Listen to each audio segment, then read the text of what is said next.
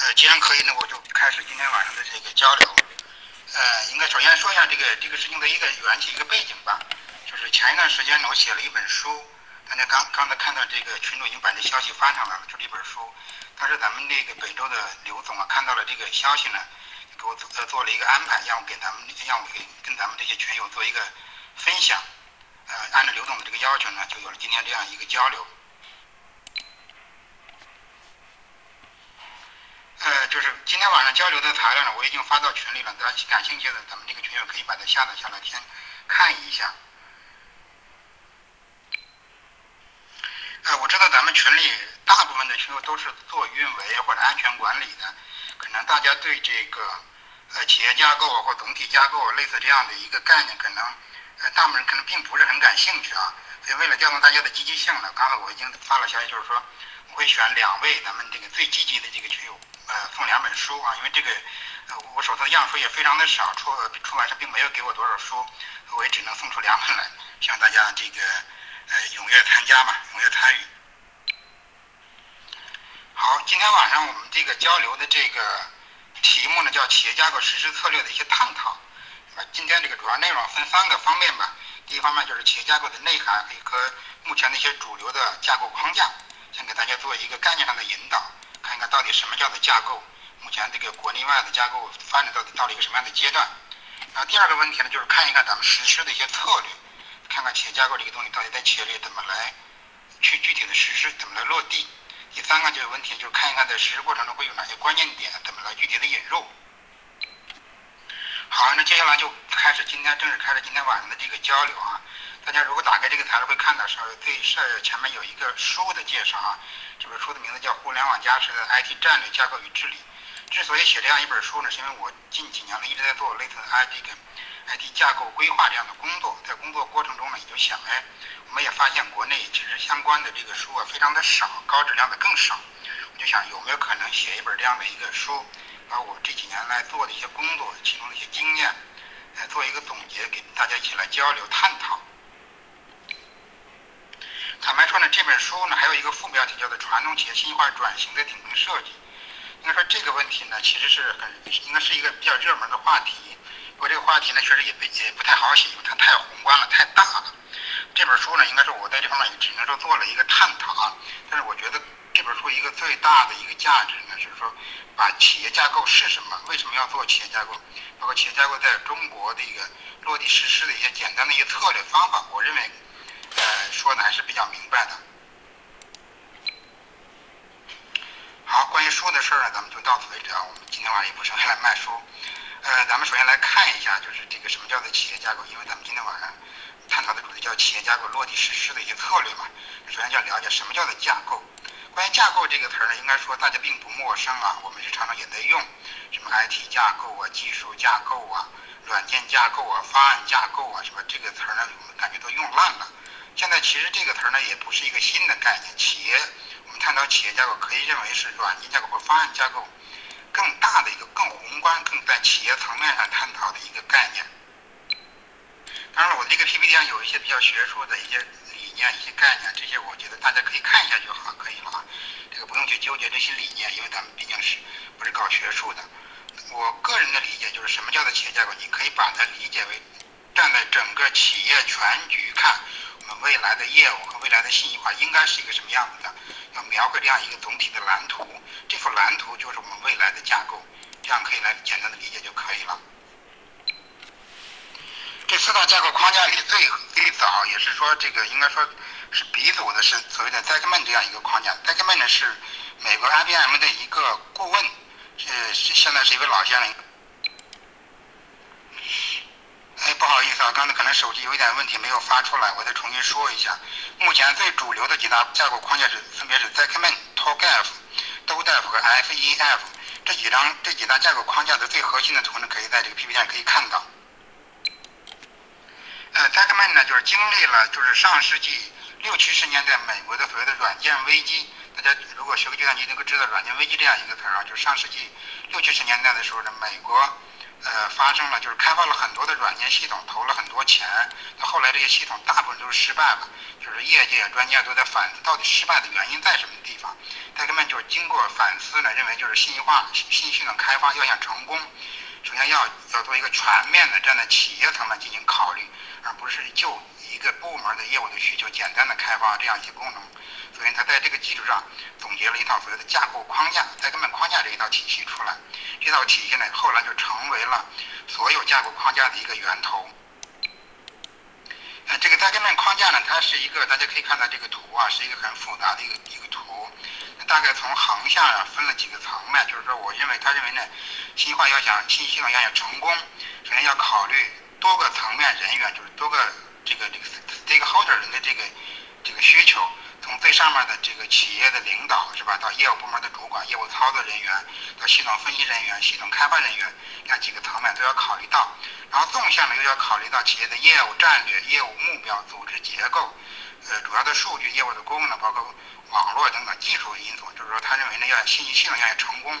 绝不是一个简单的事情，要做一个横向和纵向全面的考虑。根据这样一个思路呢，他整理了一个在这么框架，这个框架有三十个格子。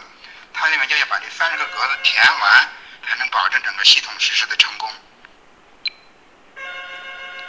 啊，在他们这个方法总结呃整理出来以后呢，他也在这个企业去做了大规模的推广。在美国前期早期的时候呢，很多的企业架构的这种规划呀、实施案例都是用 d 克 c 这套方法来指导的。具体的一套实施思路就是我中间写的这个叫 EAP，这是 d 克 c 的一个学生他整理出来的，就相当于一个。架构规划的一个实施的一个过程，一个方法论吧。为了就是这样，就是在他们的这个框架加上 EAP，就相当于是有了内容框架，有了实施方法，这样就相对比较完善了。这套方法呢，在呃早期美国用的还是比较多的。华为呢，国内华为最早在两千年前也引进了，也把它引入到国内，在也做了一些实践。但这个在他们框架有一个问题，就是它呢非常的封闭。就是它这个方法到底怎么做呀？它的这具体又怎么来？内容什么样的内容体系啊？其实它的对外开放的东西是很少的。外部如果你不花钱是很难拿到它的内容的。所以这套方法呢，在不论在美国还是在中国，其实影响力都是相对是很有限的。为了就是与这个 Zagman 这个框架这种封闭性相对应的，是另外一套架构体系，叫做 TOGAF。这个 TOGAF 呢是一个叫做 Open Group 的这样一个组织，它呢整理出来的。就大家一听 Open Group，它是一个开放组织，它跟这个 Zekman 的这套体系呢，应该说完全的，就是说从内容呢上来说呢是比较接近。那它的思路呢就采用了开源的思想，它就是说，呃，把这个汇集了业界所有的这个大的厂商，IBM 呀、艾森哲呀、包括德勤啊、什么碧博啊类似这样的厂商，都可以给它来贡献内容。它整理出来的内容又完全向业界去开放。它是采取了一个开源的思想，所以它能够整合了大量的资源。由于因为它的开放性呢，所以呢，就是说它在市场上占有率啊，它的影响力越来越大，迅速的超过了这个 z e k m a n 呃，这种 TalkGap 这个框架呢，国内现在也这个呃，慢慢的也培训呢，相关的培训越来越多，咱们刘总这边也在做相关这个培训啊。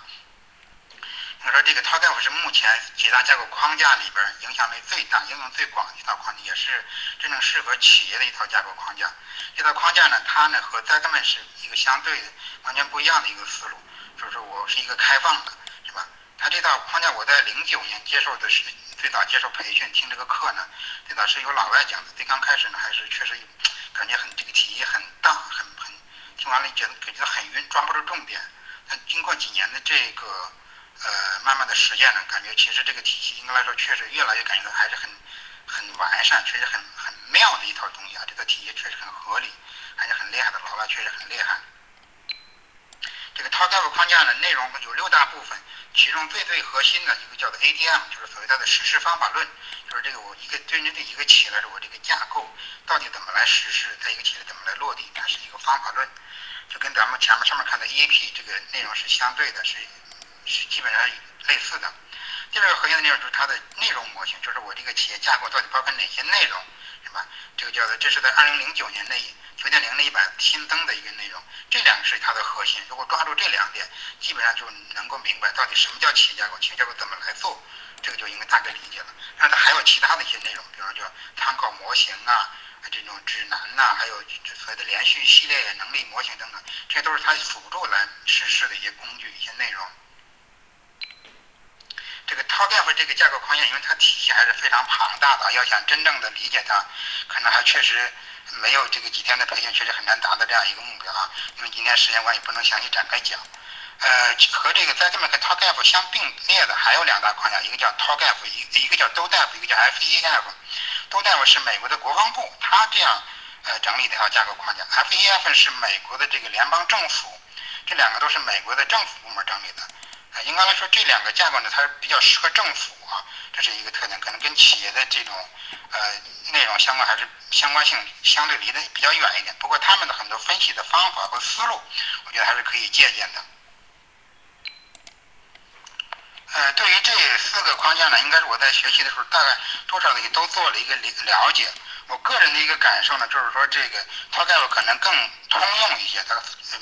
毕竟是一个针对企业的嘛，而且它这个内容是非常开放的，所有人都可以在网上公开下载它的资料，相应的培训也比较多，所以这个应用是比较广。但我个人感觉，其实真正体系最完整、最科学的还是一个 DODAF，就是美国国防部这个东西呢，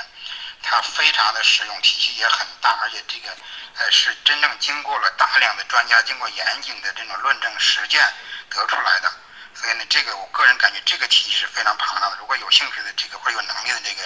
群友，可以适当的找资料来看一看。这个它的也有一个网站，官方网站也可以，这个白皮书也可以下载下来看一看。呃，它这个有一个什么问题呢？它这个它叫 Open Group 嘛，它这个开放组织，他就是把这个业界的这些呃 IT 公司全部给容纳进来了，让他们来贡献。这个所谓的架构产品，就是说所谓的这种架构的内容，其实没有一个内容是这个 TOGAF 是这个 Open Group 自己整理的，都是这个业界的这些厂商贡献的。就存在一个问题，就是说它贡献的这些内容呢，可能体系性啊并不是很强，甚至很多的内容相互之间是有矛盾的。而且你大家如果学过这个东西的话，就会有一个强烈的感受，就是说这些架构产品所谓的架构产品呢，一看就知道是哪个厂商给的，就是说它可能是。过于的开放也存在一个问题啊，所以在学的这个过程中呢，也要有一个辨识能力，就是怎么来辨别它到底哪个是合理的，哪个是不合理的，这可能就需要对这个人的要求更高一点。好了，个人感觉，如果真要想学好这个东西的话，这几道架构框架还都是多少了解一下吧。好了，这个不管是上面咱说的 Document TOGAF、d o d f 还是 FEF 也好，不管哪套框架，其实它的整个的这个内容体系来说呢，基本还是类似的。从这个内容角度来讲，它都分了几大部分，所以叫做业务架构、数据架构、应用架构、技术架构。也就是说，它从四个维度对整个企业进行了一个总体的设计。首先，最上面就是叫做业务，就是我们要站在企业全局角度看一看，我企业的业务到底是怎么来运作的，是吧？然后再再下一个层面就是所谓的数据架构，就是我在业务运作过程中到底需要哪些数据？这些数据也就是咱们说的这个数据实体到底有哪些？这些实体有哪些主要的属性？先把这个通过业务梳理出来。那这些数数据到底在哪些系统里边存储？哪些系统里产生？这是应用架构非常关心的一个问题。就是应用架构，另外关心的另外一个问题就是，我到底有企业来说，为了支撑我的业务运行，到底需要哪些呃应用系统或者应用吧？这些应用之间是什么样的关系？什么样的逻辑关系？什么要把这个详细的给梳理清楚？这是应用架构呃关注的另外一个问题。那这些应用系统又是怎么来样部署的？是吧？它又是基于怎么样的技术是开发的？要部署到什么样的这种技术平台上面来？技术设施上面来？这是所谓的技术架构关注的问题。所以大家可以看到这几层呢，就是说它是层层这个环环相扣的，相互联系非常紧密的。啊，通过这个图可以看出来，就是说这个业务架构是整个架构的驱动，就是说我们在这个很多搞 IT 人可能对 IT 技术应该说更加的呃情有独钟嘛，可能对业务呢相对来说谈的比较少。但是企业架构这个思路，它跟咱们软件架构或者叫做方案架构或者 IT 架构呢，它一个最大的差别就是它非常的注重业务架构，就是我要这样要真正的搞好信息化，是吧？那我必须首先要把我的业务给梳理清楚。我看我的主要的这个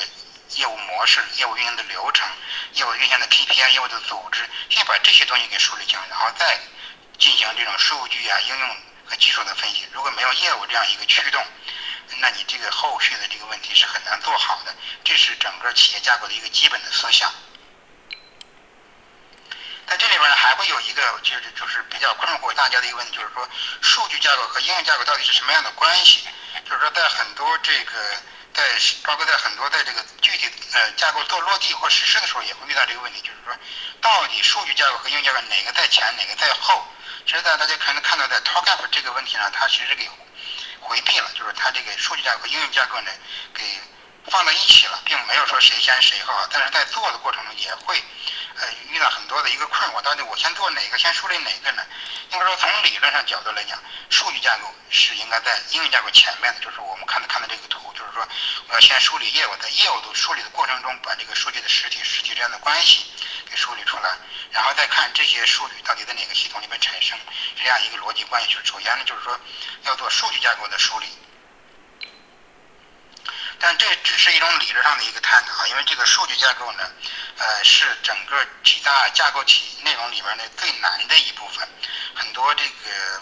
包括咱们这些咨询公司、大的咨询公司在给企业在做项目的时候，其实真正做数据架构梳理和设计的是比较少的。大家呢都有意无意的在避开数据架构，因为一个这个事情它比较难做。第二呢，就是说做完了好多甲方的企业其实也不理解，也没有办法用它。所以呢，很多呢就是说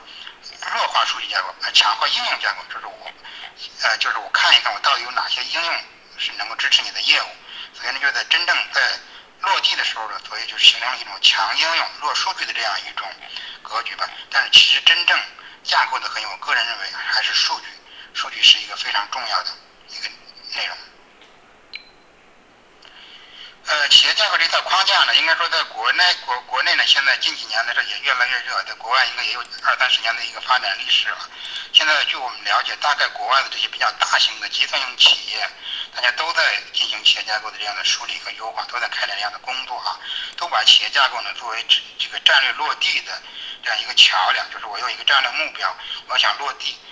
那怎么来落地呢？首先要进行业务架构的一个梳理，业务架构的一个一个一个优化，然后再根据业务架构看一看我们的应用，我们的数据怎么来设计，最后呢才把它落具体落实到整个信息系统，就是说是一个战略落地的一个桥梁吧。都把它这样来进行定位。好了，因为时间关系，就是我这个架构的这基本的内容，我就不去详细给它去说了啊。呃，这些 PPT 呢，我也列了一下，就是所谓的架构的一些主要的内容和势头或产品吧。就是说我这个企业架构到底，如果我要在一个企业里做做的话，我要到底做哪些内容？就是我要给企业交付哪些内容？把这个可以大家看到这个业务架构、数据架构、应用架构、技术架构是吧？我都列了一些主要的内容。这个上面都可以看到，这个蓝色的字体一般在这个架构规划的时候会提交，黑色的字体呢可能就是相对比较详细了，可能就是说，呃，在规划之后慢慢的去完善啊，这是一个主要的一些内容。可以看到，你比如说这个业务架构里，包括这种业务战略啊、商业模式啊、业务域啊、业务子域、业务流程啊，包括这种绩效啊等等。是吧？包括 KPI 组织啊等等，其实这是整个就是我要看一看我的业务到底怎么来运作的，是吧？要把这个，呃，业务架构的梳理有两个目目的吧，一个就是我要到底看看站在一个全局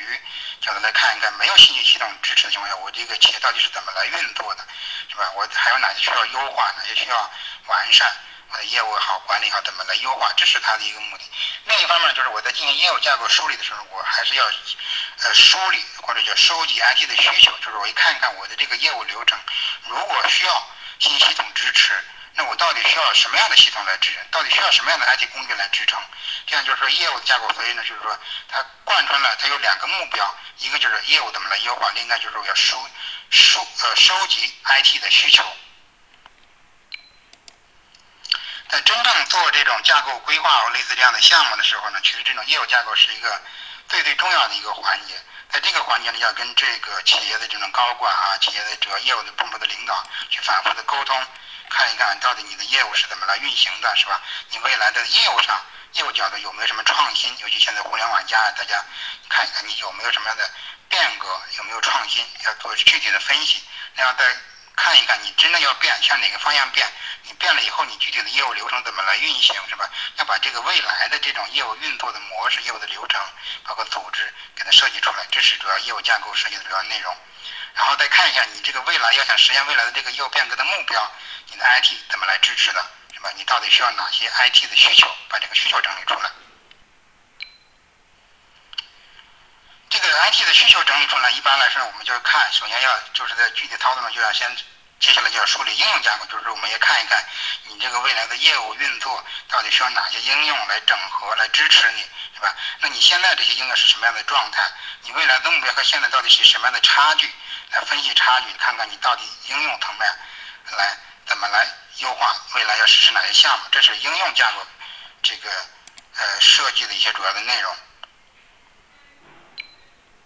当然了，在这个业务架构设梳理的过程中，也会梳理出来你这个业务运作到底需要哪些数据，就是到底需要哪些主要的数据的实体，这些实体呢是什么样的关系，相互什么样的关系？这些实体，它现在在哪个系统里产生？有没有存在重复创建的一个问题，是吧？哪些是创建，哪些是引用？要把这个主要的实体、主要的属性给它梳理出来，这就是数据架构要分析的主要内容。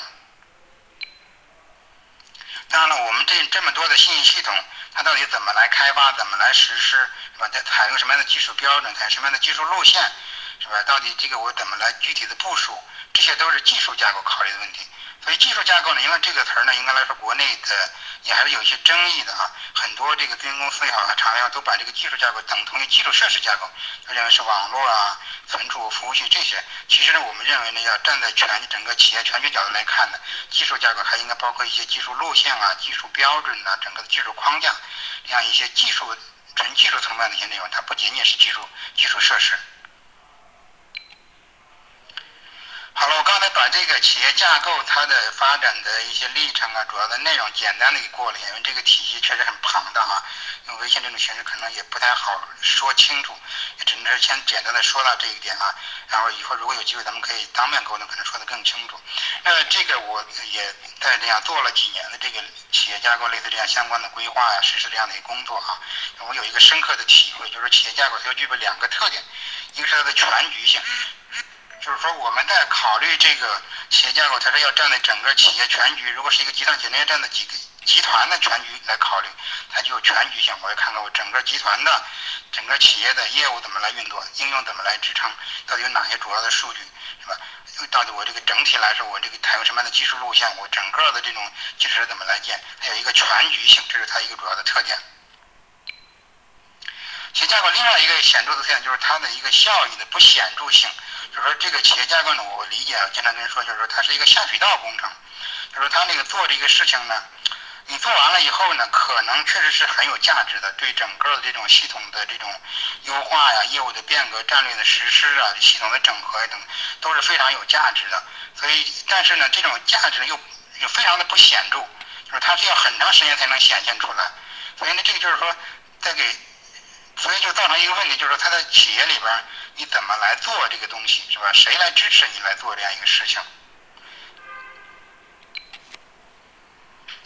刚才我说了，这个架构呢，企业架构有两个特点，一个是全局性，一个就是它的效益的不显著性啊。就说这是一个非常复杂、非常麻烦的事，做起来难度很大，但是做完了有效果又不能显现的一个问题，一这么一个工作。所以呢，真正做好它，其实很多企业是缺乏动力的啊。呃，应该说架构这个东西在。二零零八零九年以后，在国内慢慢的就是说说的越来越多了，但是真正的就是在国内做的好的，其实企业是很少的，非常非常少的。就是一个主要原因，就是说我花那么大力气，又没有什么看不到什么效果，那我到底为什么要做呢？这其实就有一个动力的问题啊，这也是很多人在非常关心的问题，就是我你说的这么天花乱坠，是吧？那我为什么要做这个事情呢？根据我我这几年的一些经验或者一些理解吧，我总结了可以说就是架构实施的四个时机，就是我们要做真要想做这个事情呢，可能要真正找准时机。这四个时机呢，就是第一个就是总体规划，就是我们的信息化规划啊，就是，比方现在今年是“十三五”的开局之年，今今年呢，现在好多单位在做这种“十三五”的规划，“十三五”的信息规信息化规划。那现在这种信息化规划到底怎么来做？呃，应该说各个咨询公司也都有自己的方法论啊，但是最最核心的一个方这个方法论，最最核心的一个地方就是企业架构，就是说大家都不约而同就把这个架构，企业架构这套体系作为整个规划的一套核心的内容。也就是说，我们如果真正做规划的，可这是引入这种企业架构的一个比较好的时机。第二个呢，就是实际就是整个的业务变革，现在咱们大家都知道，这种互联网加呀，或者什么这种工业四点零等等类似这样的概念提的很多，各个行业都在这种进行业务的变革。那这个业务变革，那怎么来进行变革，是吧？你怎么来进行让你的变革更成功？这套架构的一套思想，也是指导变革的一个很好一套方法。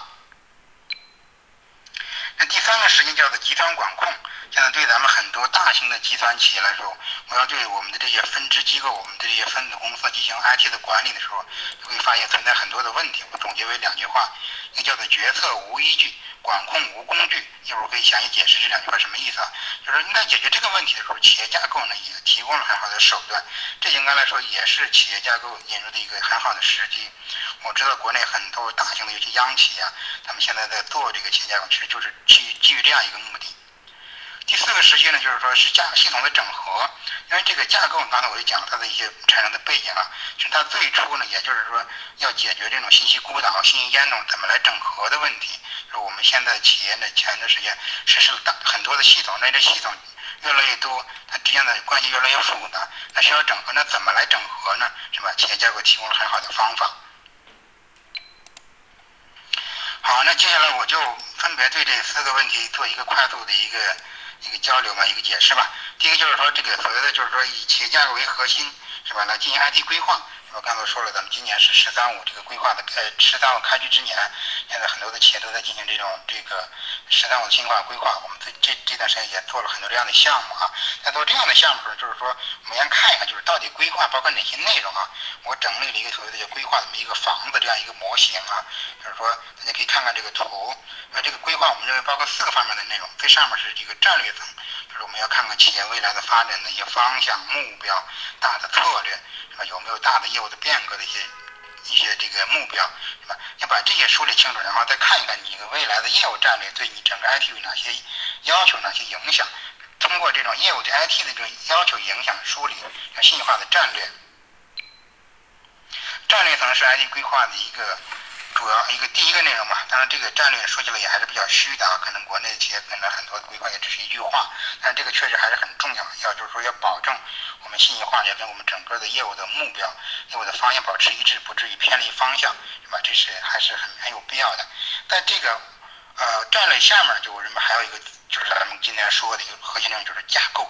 就是说这个你原来咱们考虑问题啊，咱们做这个系统实施的时候，我们可能根据我们的需求。是吧我们业务部有一个需求，我们就上一个系统；业务部有个需求，就上一个系统。实施了大量的这样的孤立的系统，这样的系统呢上来以后呢，就是说造成了很多的孤岛啊、烟囱啊，这个问题越来越严重了。那怎么来解决这个问题呢？其实说在规划时候就要考虑，要跳出这些系统来看问题，就是我要用架构的思路对系统进行整合，对业务进行梳理。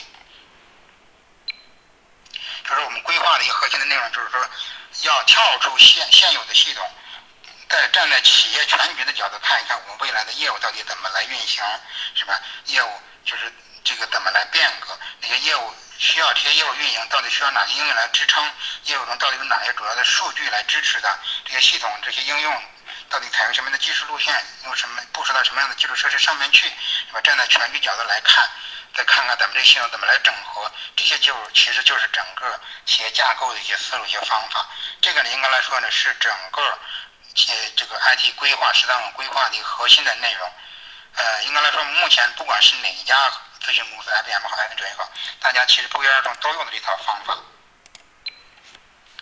与这个架构体系相对应的，还有叫做治理体系，就是所谓的这个咱们说的这个制度体系，制 IT 的管理制度啊，这种流程啊，等这所谓的治理体系。第四个方面就是咱们这种项目实施的计划，这四个方面就是整个规划的主要内容，是吧？大家可以看看，就是目前呢，大家各个咨询公司都用类似的方法，也是我们很多的企业其实引入这种企业架构的思路，其实就是通过一个规划项目把它引入到企业里面来的。通过这个规划呢，让大家慢慢的接触到什么叫做企业架构，它又到底有什么样的作用，是吧？这个是一个很好的一个切入点。第二个切入点就是就是这种基于这种业务的变革，啊，就是咱们现在这个互联网加也好，什么这种什么呃大数据呀，包括这种工业四点零啊，智能制造，应该是这样的概念非常的多，呃，传统企业受到这种互联网公司的这种影响啊冲击也比较大。面对这样的冲击呢，很多传统的企业现在也谋求变革。那变革怎么来变？不是说我老板一拍脑袋，咱想变就变了。其实真正要想变革比较成功的话，首先要站在这个企业全局的考虑。角度上看一看，哎，我这个变革到底应该从业务角度应该怎么来变？我这个变革到底从技术角度应该怎么来支持的？还要做这样一个详细的分析，做这样一套沙盘的一套推演，推演出来以后，模拟出来以后，分析的尽可能的完善以后，才去实施这样的一个变革。这应该说是变革的一个比较稳妥的一个策略。在这方面呢，应该说华为做的是比较好的。我这边举了一个案例，就是说这个所谓的 H 阶段，其实就是华为啊。大家知道，华为是目前来说，个人感觉是一个非常受人尊重的一个企业啊。他们公司的这个 IT 搞得也是确实是非常好。呃，整个我感觉国内其实整个企业架构、实际上理念、这个框架应用的最好的也是华为，是吧？这它华为呢，就是说真正把这个。企业架构呢，真正的和它企业的变革紧密的结合起来了。大家可以看，就是华为这些年一直在进行业务优化，从最早的这个 IPD 研发、应用链管理呀。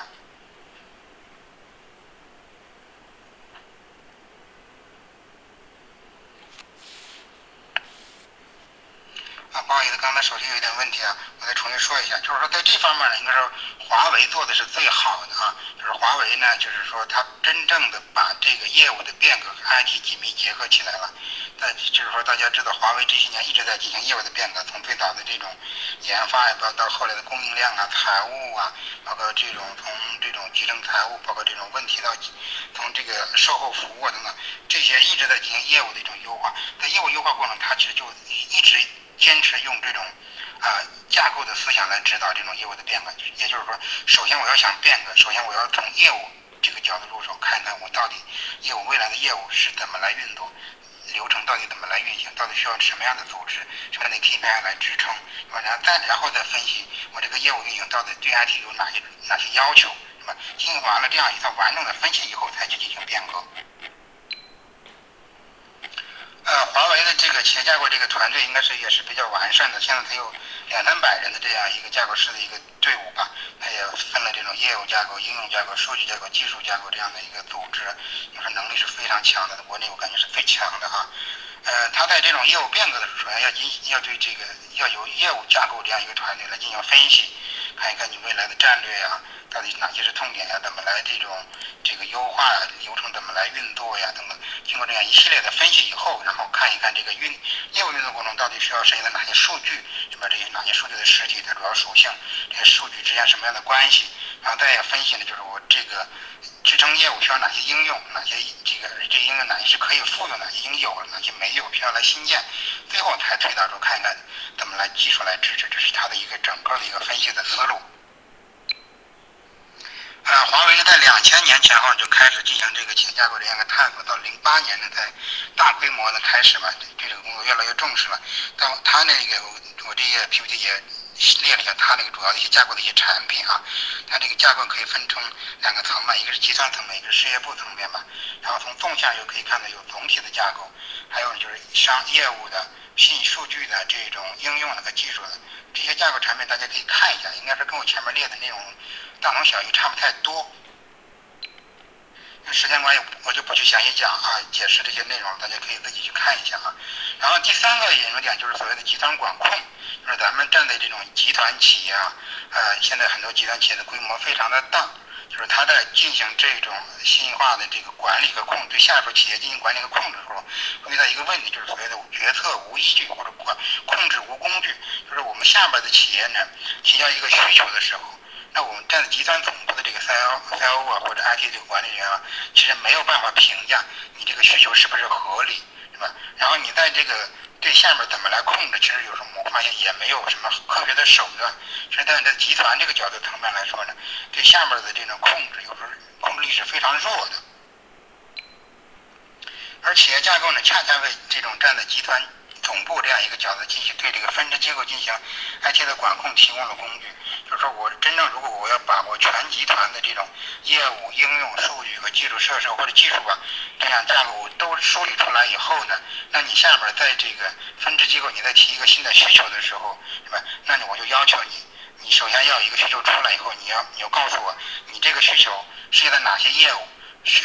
会涉及到哪些的应用数和数据，是吧？你要告诉我。然后我要依据你这些东西进行决策，看一看你这个需求是不是合理。如果你不合理的话，我就给你打回去了，啊，那这样我的决策才有依据。那控制，如果你的项目实施过程中呢，我也要告诉你，你做项目可以，但你要遵循我整体的架构。如果你跟我的总体的架构不符合的时候，那我就有权对你进行否决，啊，这也就是对控制提供了一个工具。目前国内像国网啊，包括这种。呃，中航工业一些大的央企，它现在也在做企业架构，而且呢，已经呃逐步的在深化，在在做这些工作啊。其实我理解他们的一个出发点，就是所谓的这样的这个站在集团进行管控的这样一个角度来引入这个事情的，就是这个也是一个很好的一个切入点。我要想真正做这个事情，那是说首先要说服集团的这些领导。你怎么来对下面进行管理，是吧？还有站在集团全整个全集团角度来看，哪些是怎么了？是共建的，是需要共建的，共建共享的，哪些是你独立建的，是吧？这也可以站在全集团进行成本的节约，这是一个很好的一个切入点啊！你跟领导说，哎，做了这个事情以后，你可以节省多少多少 IT 的成本，这样可能领导才会重视这个工作。这也是目前应该说大部分企业做这个工作的一个主要的切入点吧。还有一个切入点就是所谓的系统的整合啊，这个我举了一个例子，这个是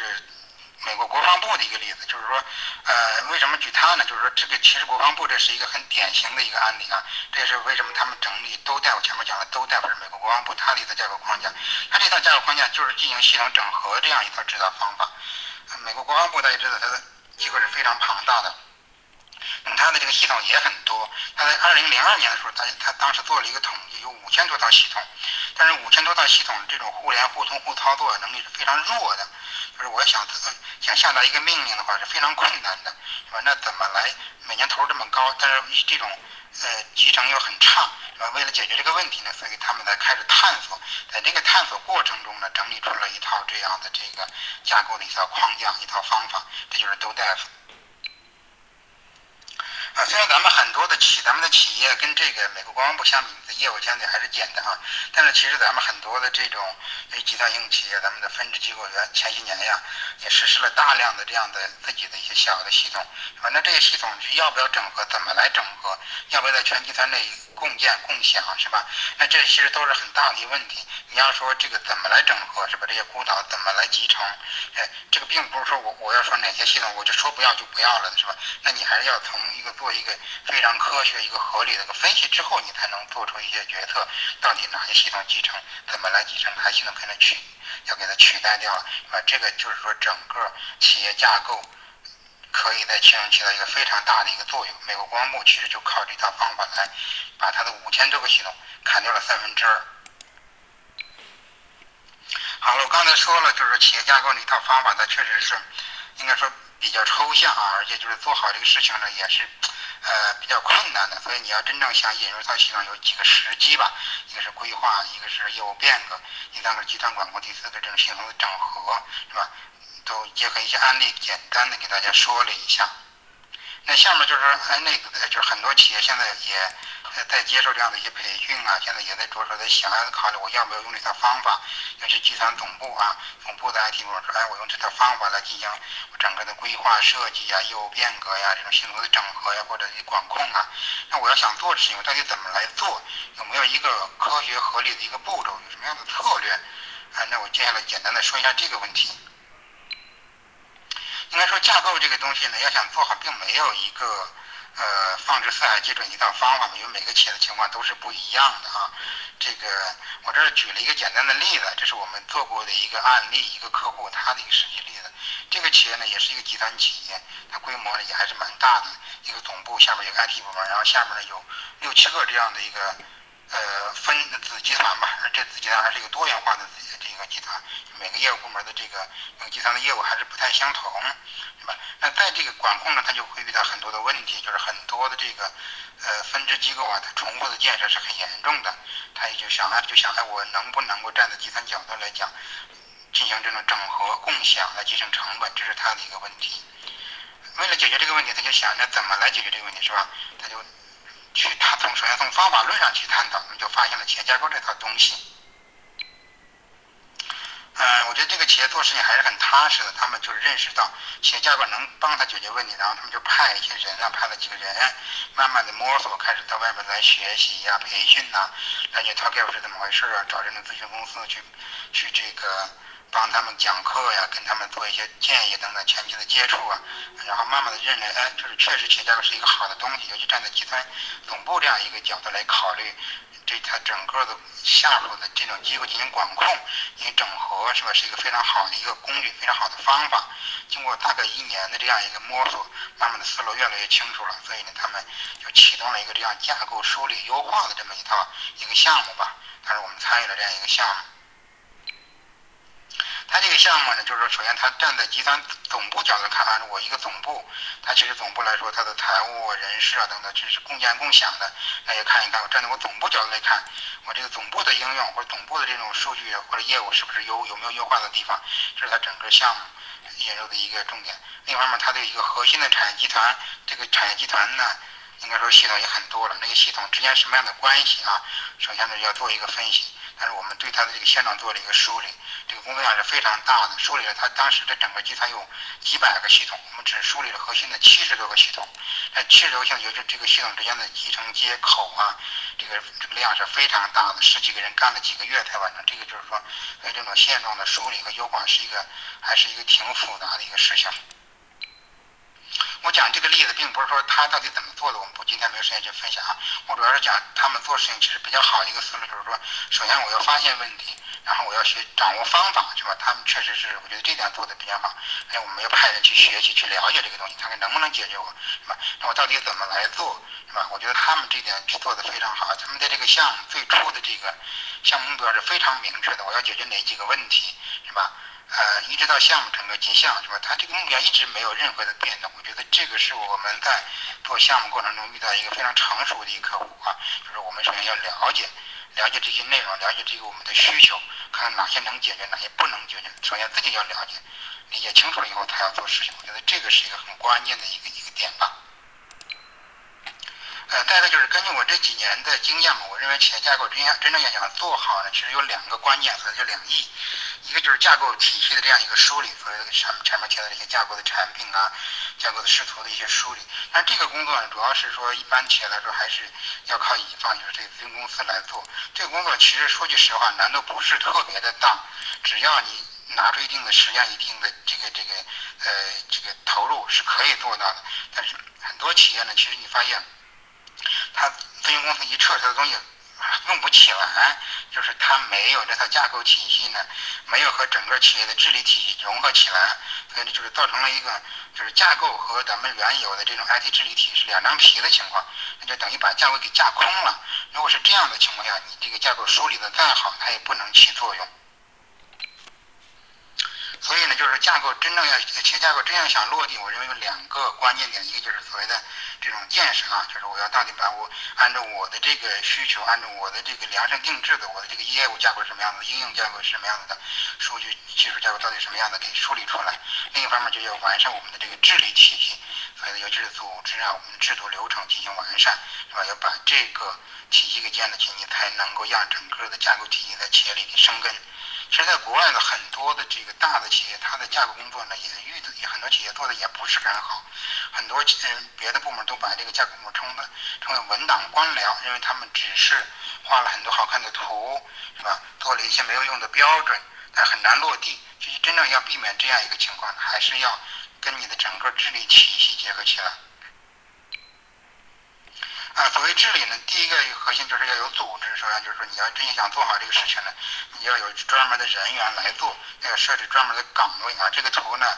这个图是华为的图，就是说大家可以看到，华为呢，我觉得它这个 IT 的这个管理啊，非常确实很厉害啊。它的 IT 部就流程与 IT 管理部，就是它把业务的业务和 IT 融合起来，业务流程和 IT 融合这样一个部门。它其下面有一个叫做企业架构与变革管理这样一个部门，这个部门有两百多人，是吧？这下面又分了这个业务架构，主要是业务架构。不还有一个部分叫信息技术，下面信息技术又叫 IT 架构与产品规划，这个就是企业务架构、IT 架构是应该是它整个架构的这样一个主要的团队吧。那华为在做事情的时候，就是如果业务部门提一个需求，首先呢要由这个企业架构和变革管理这个部门呢，有相应的接口人，他来看你业务的需求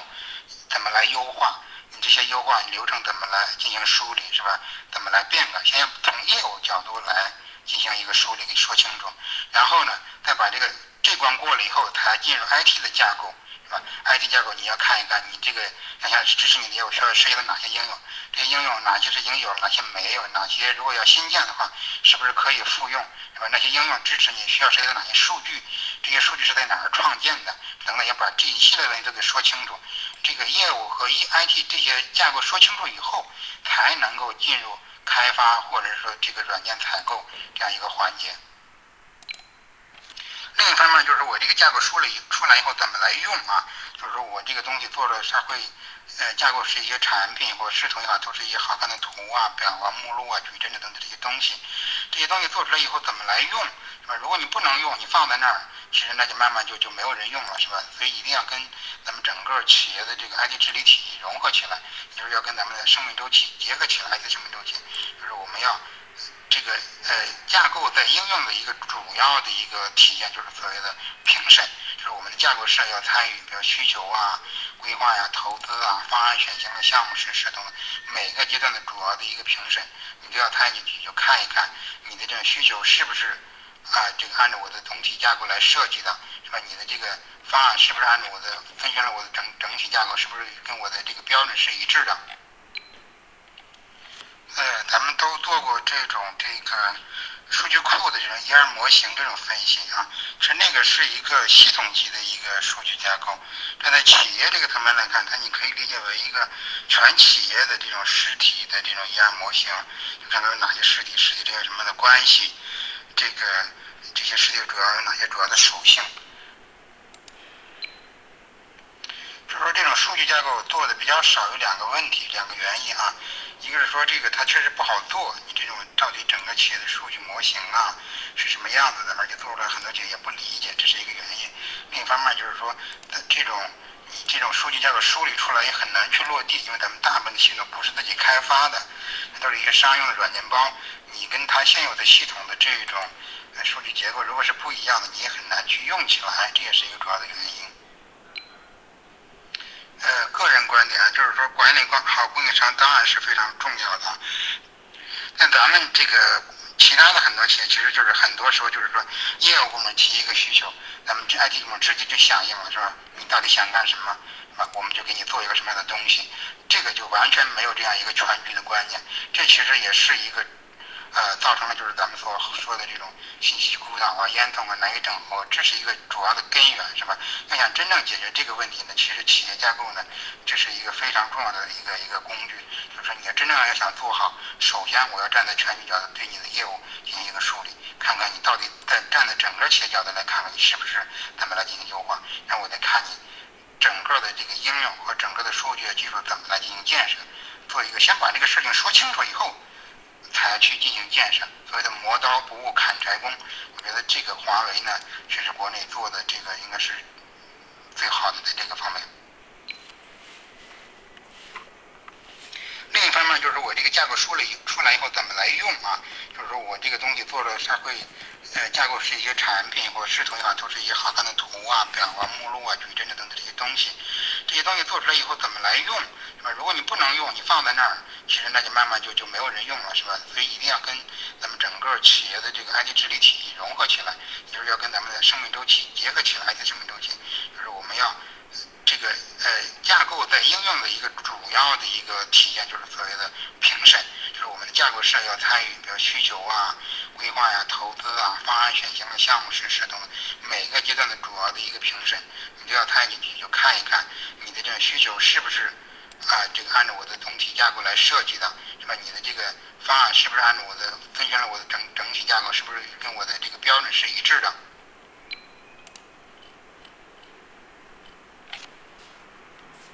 如果你跟我的标准不一致，那我可能就是说，呃，对你整个的这种，我就有权利吧，应该说有权利叫停你啊。但是这也有一个问题，如果是说你强行的去要求别人怎么怎么做，有时候也也比较困难啊，可能会造成其他 IT 部门、其他部门的一些反感。所以呢，架构师呢，在这个评审的同时呢，要想真的想做好这个事情，还有一个重要的工作要做，就是要辅助，尤其是在前期啊，就是你要辅助这些项目组或者其他的 IT 团队呢，告诉他我这个架构。主动的去帮他们，让你这个东西怎么来遵循我的架构，怎怎么来更好的来符合企业的这个总体的这样利益，是吧？那架构师呢，就是有两个职责，一个是说对其他的团队进行辅导，一个是评审。只有这样的两个工作做好了，你整个整个的架构的体系才能够在真正在企业里面落地生根，得到别人的一个认可。好，这个时间我看了大概也一个小时了，我的这个介绍的内容也就结束了，看大家有什么样的问题没有，我们一起交流一下。